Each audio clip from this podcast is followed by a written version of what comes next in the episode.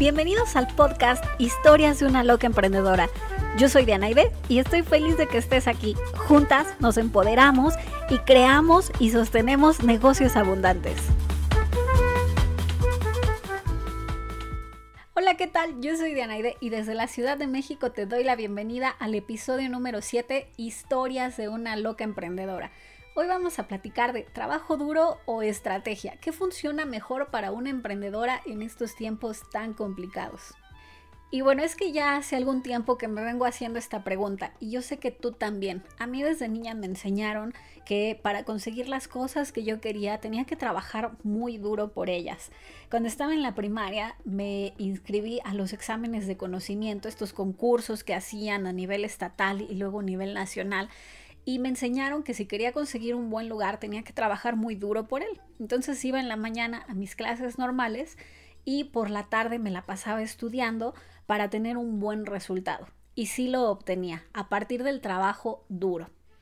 Después encontré los concursos de oratoria en la secundaria y eso fue fantástico porque descubrí que podía usar mi voz para compartir mi talento y la verdad es que eso me sigue gustando hacerlo hasta el día de hoy. Y entonces me enseñaron que tenía que trabajar muy duro por las tardes para poder participar en esos concursos.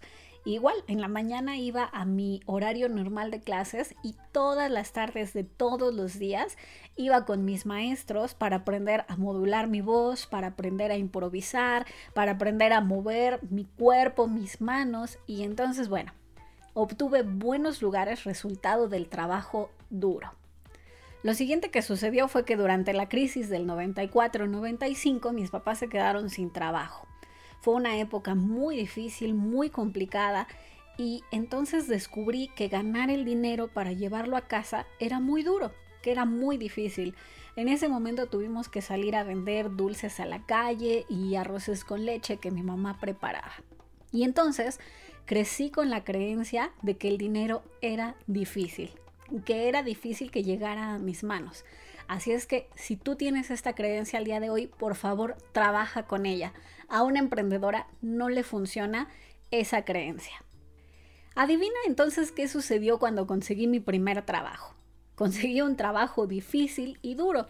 Entré a trabajar a Cinemex, al área de la dulcería, para, ya sabes, todas las noches lavar estas grandes palomeras llenas de mantequilla y bueno, en fin, todas las noches las tenía que dejar impecables para el día siguiente.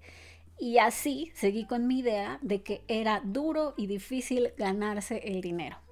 El segundo trabajo que conseguí fue de mesera, donde ya sabes que tienes que pasar largas horas parada. Y entonces Adivina qué sucedió cuando abrí mi primer negocio.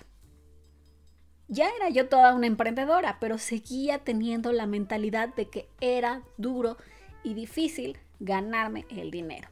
Y entonces, mi primer negocio fue resultado de 16 horas de trabajo diarias por 7 días a la semana.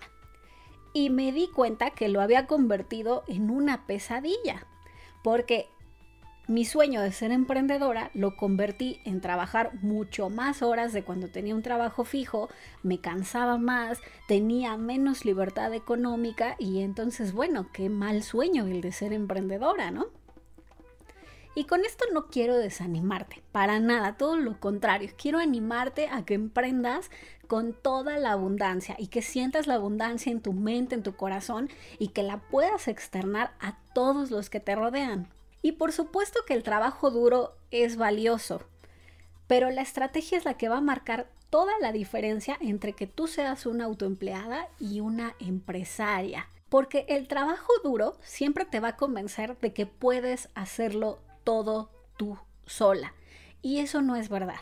La estrategia es la que te va a decir, contrataré a personas más talentosas en sus áreas y que me ayuden a formar un gran equipo para construir el negocio de mis sueños.